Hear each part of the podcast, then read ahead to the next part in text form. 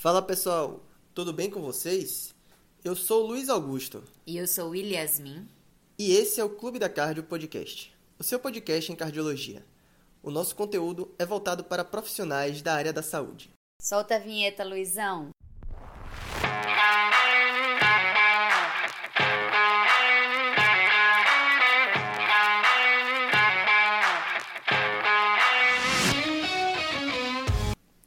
Galera, hoje nós vamos falar sobre um tema muito importante, um tema bem prático, que é balão intraórtico. Então você chega lá no seu plantão e fica responsável por um paciente com balão intraórtico. Quero saber, você se sente seguro? Legal, Yasmin.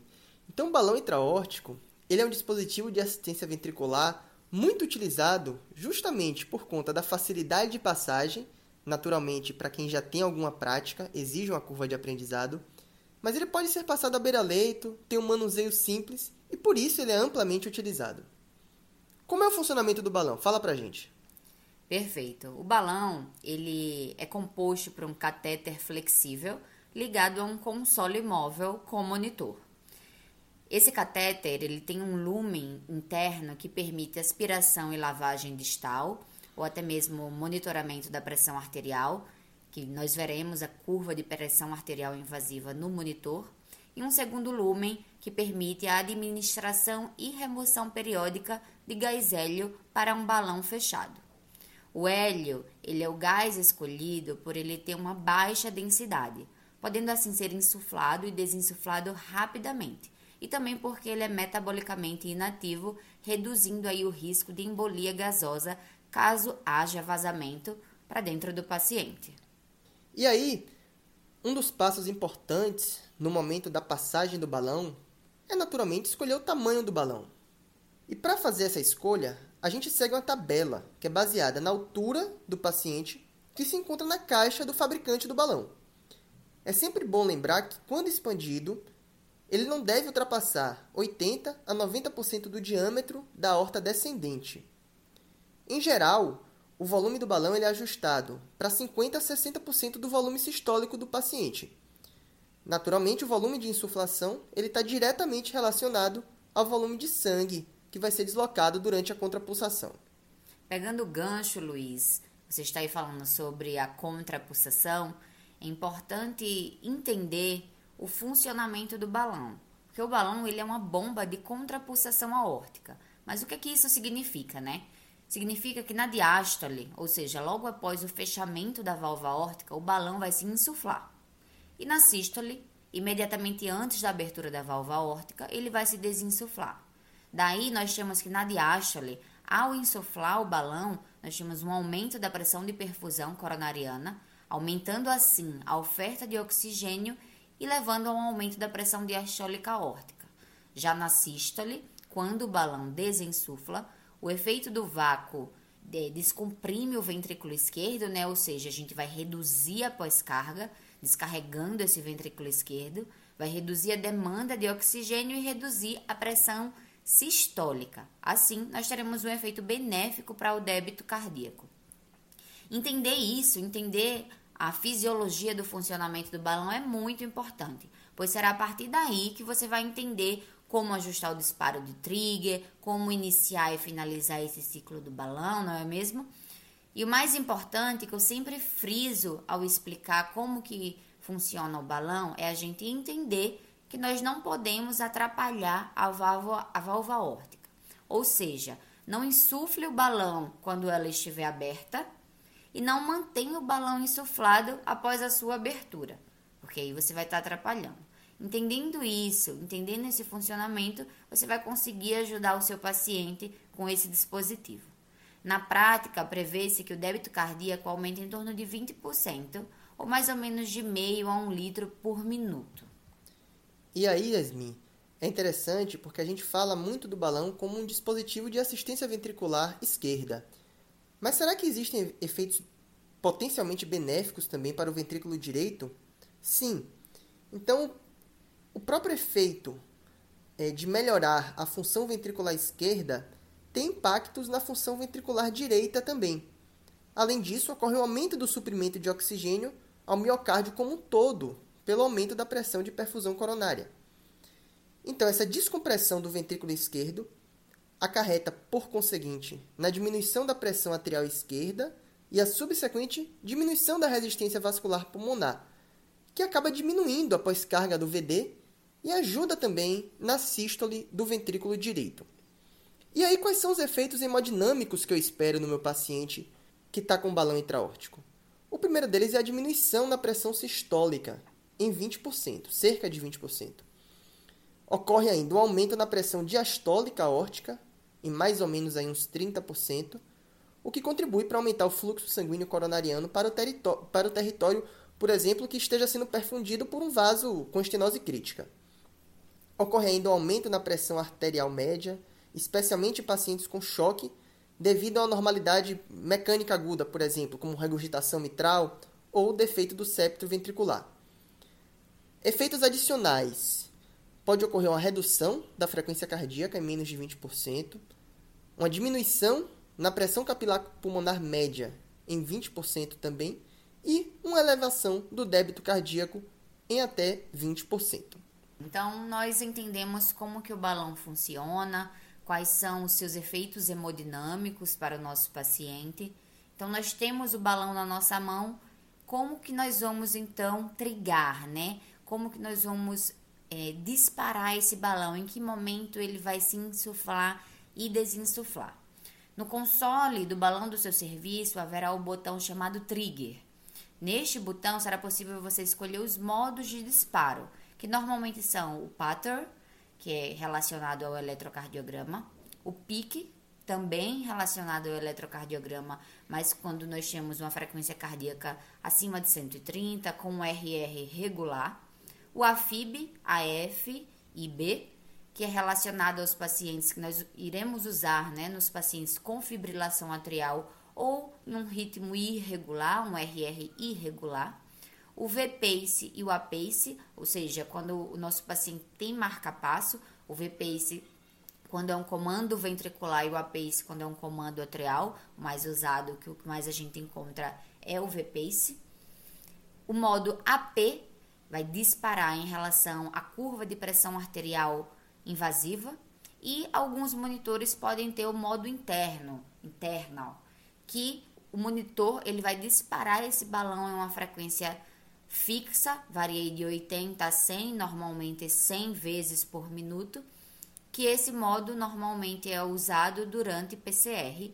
Eu vou explicar um pouco mais para frente qual desses modos escolher. São tantos modos, né? Qual eu vou escolher para o meu paciente? O melhor modo será aquele que melhor se adaptar ao estado atual do seu paciente. Ou seja, isso deve ser avaliado até que diariamente, porque você pode escolher um modo e no outro dia ser outro, ou com alguma mudança do estado clínico você ter que mudar esse modo. Normalmente nós trigamos pelo eletro, aquele modo pattern.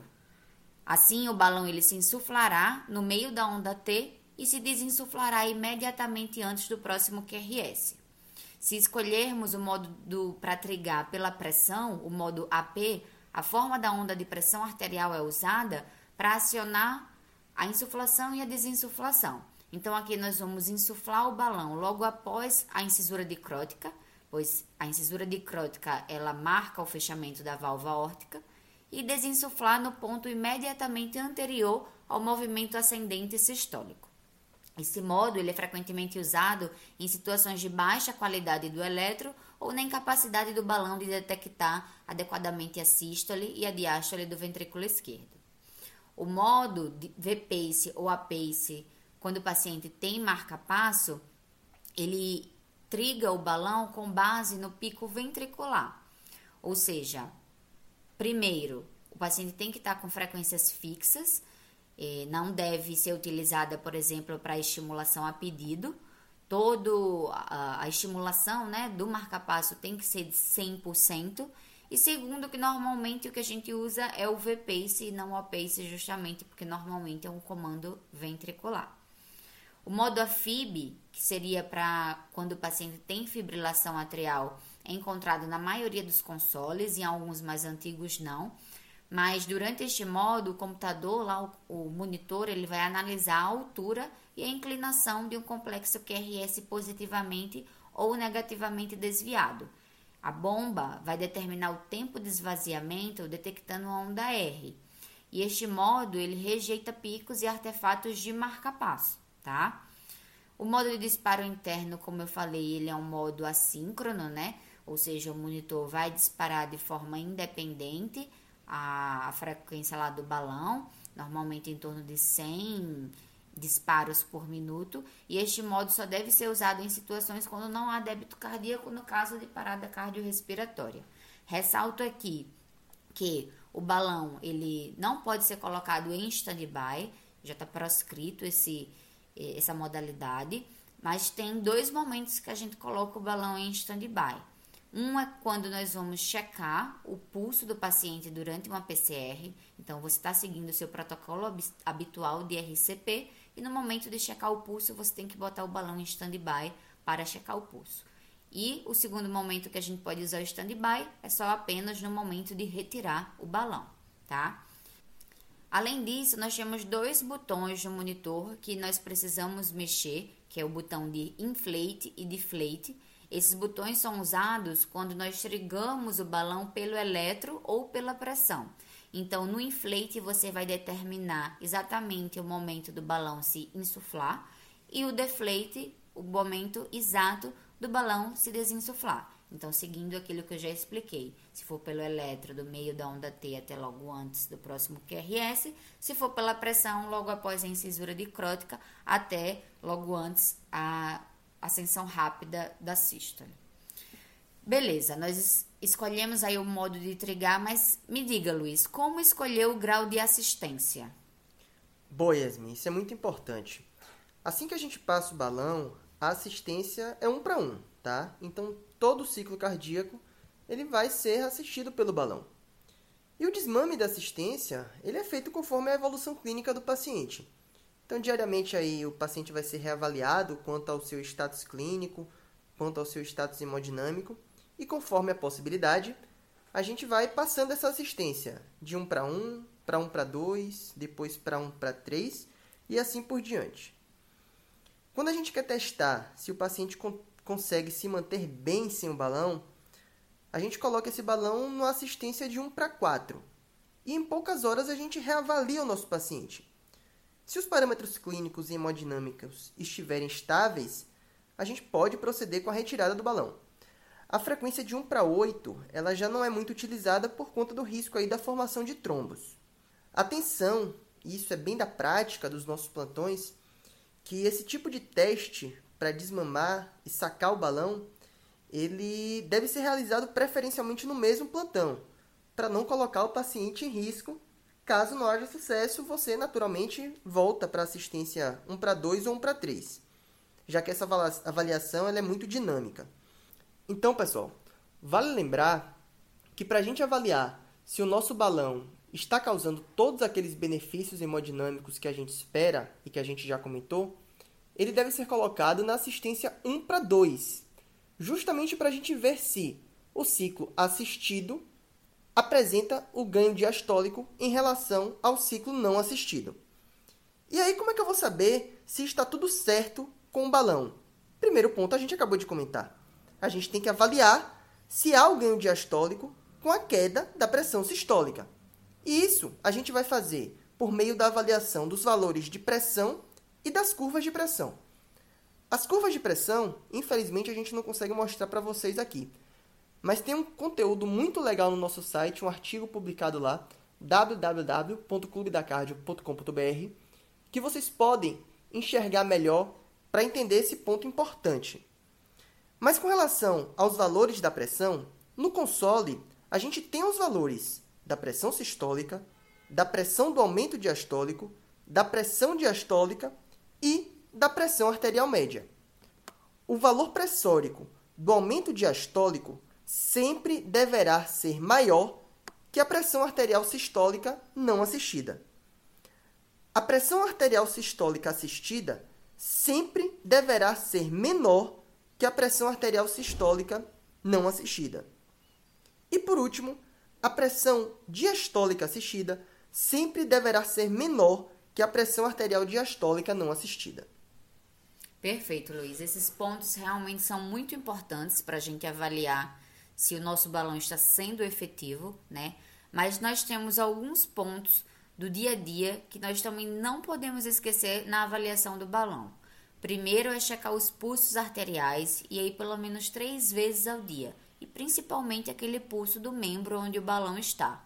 Lembrar de não dobrar as pernas ou o joelho desse membro. O encosto do leito ele não deve ser elevado a mais de 30 graus. Nós devemos checar sinais de infecção no ósseo de inserção do catéter na pele do paciente, né, diariamente. Outro ponto importante é radiografia de tórax, ela tem que ser diária, porque nós precisamos checar o posicionamento do balão. E na ponta do balão nós temos uma marcação radioopaca que deve estar ao nível da carina, entre o segundo e terceiro espaço intercostal, e esse, essa marcação não deve estar muito alta, para não obstruir a artéria subclave esquerda ou a artéria vertebral, e nem muito baixa, porque senão vai obstruir as artérias mesentéricas ou as artérias renais, causando isquemia. Exames laboratoriais que nós temos que ter diários são hemograma, coagulograma e função renal. E aí eu chamo a atenção do hemograma, porque um paciente evoluindo com anemia tem que pesquisar os marcadores de anemia hemolítica, porque o balão ele pode fazer hemólise mecânica, tá? E por fim, mas talvez o ponto mais importante é a reavaliação frequente e diária da necessidade de permanência desse balão, porque nós precisamos lembrar que é um dispositivo temporário e assim que a gente passa, a gente tem que pensar em quando tirar. E aí, entrando aqui num ponto um pouco mais controverso, é preciso anticoagular o paciente que está com balão intraórtico? A maior indicação é individualizar caso a caso. Alguns estudos eles chegaram a mostrar que o risco tromboembólico ele não seria tão alto, a ponto de ser necessário anticoagular, pesando aí o risco do, do, do sangramento. Então, naquele paciente que tem um risco tromboembólico mais alto e um risco hemorrágico menor, você pode considerar sim a anticoagulação, mas ela não está indicada em todos os casos. E agora falando um pouquinho, pessoal, das indicações de balão, elas são cinco, para não esquecer. Choque cardiogênico pós-infarto é a principal delas, é a que a gente mais vê na prática clínica. Complicação mecânica pós-infarto com choque cardiogênico. Essa, na era de pós de reperfusão mais precoce, a gente cada vez vê, vê menos nos nossos plantões. Angina refratária após o tratamento padrão de síndrome coronariana aguda.